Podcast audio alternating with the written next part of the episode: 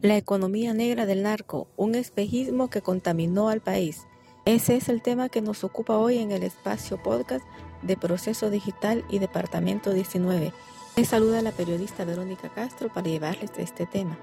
Hace algunos años, muchas zonas en el territorio hondureño empezaron a ver de la noche a la mañana el desarrollo de una economía efímera, que aunque presagiaba se trataba de un espejismo sospechoso y hasta medio malévolo, algunos incautos cayeron pensando que se trataba de progreso.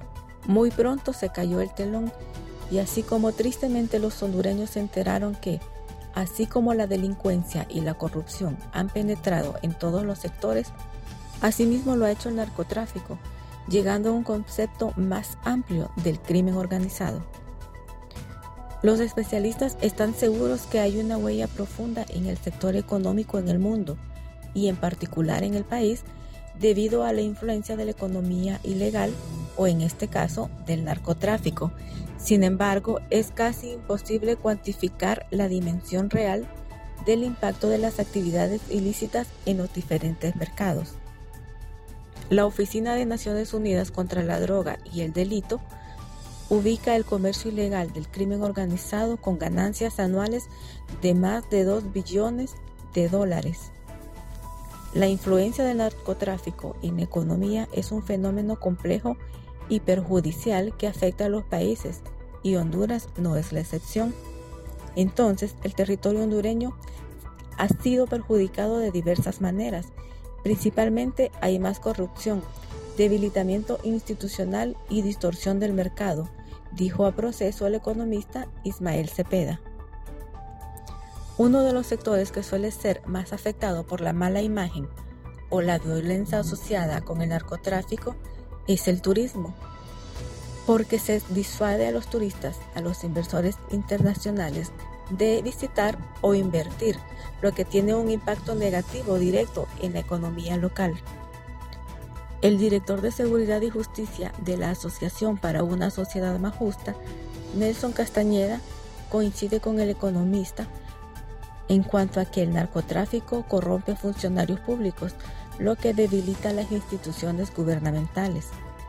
Honduras se posiciona como un país altamente peligroso con una alta incidencia de narcotráfico, más el tráfico de armas, extorsión y otros delitos asociados al crimen organizado, y estos son actores en una misma red involucradas en el crimen organizado que generan grave afectación a la economía, señaló Castañeda.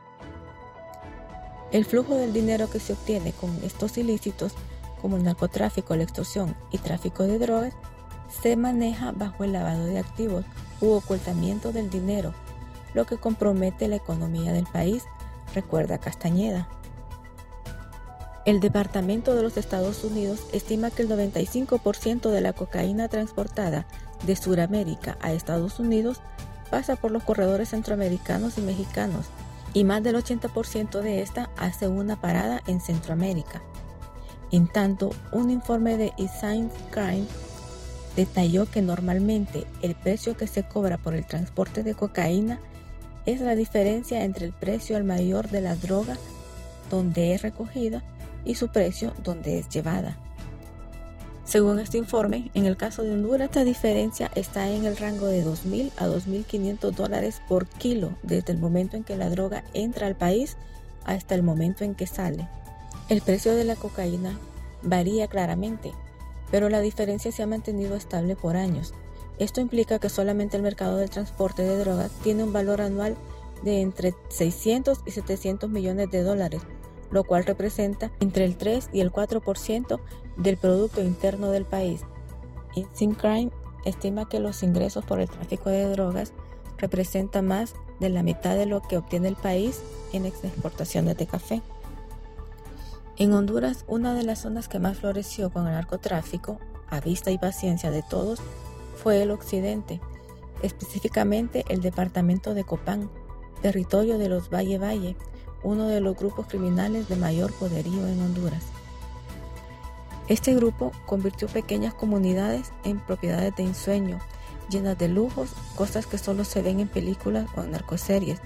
Fue tanto el auge de esta zona que se conoce que capos de los más altos del mundo de la droga, como el Chapo Guzmán, llegaron a pernotar en estos lares.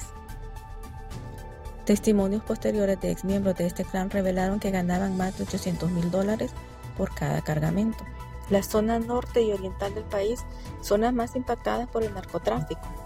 El narcotráfico, donde la economía ilegal se mezcla con actividades agrícolas y ganaderas propias del área rural como negocios de madera, palma africana, agricultura y ganadería. Aquí se menciona a los cachiros, quienes pretendieron disimular sus capitales ilícitos y millonarias inversiones en empresas coludidas con la economía formal, entre estas Ganaderos Agricultores S.A., Palmas debajo de la UAN, Minería Mi Esperanza, Inmobiliaria Rivera Maradiaga, entre otras.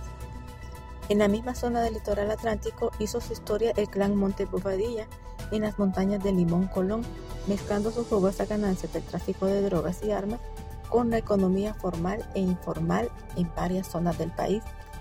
También en Olancho se vio la influencia económica del clan Amador, particularmente mezclando sus capitales con los negocios ilícitos de madera y sus bienes raíces. Su poderío económico no se pone en duda, ya que entre las incautaciones hechas por el Ministerio Público se pudo apreciar que eran grandes terratenientes y disfrutaban de lujos y excentricidades.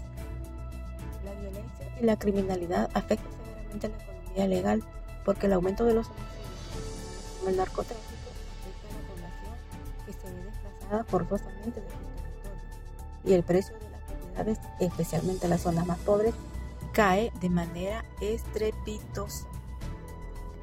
La sinopsis de los expertos en economía consultados por Proceso Digital es que el narcotráfico tiene un impacto profundamente negativo en la economía de los países y particularmente en Honduras ha logrado socavar las instituciones. Hasta aquí el podcast de hoy.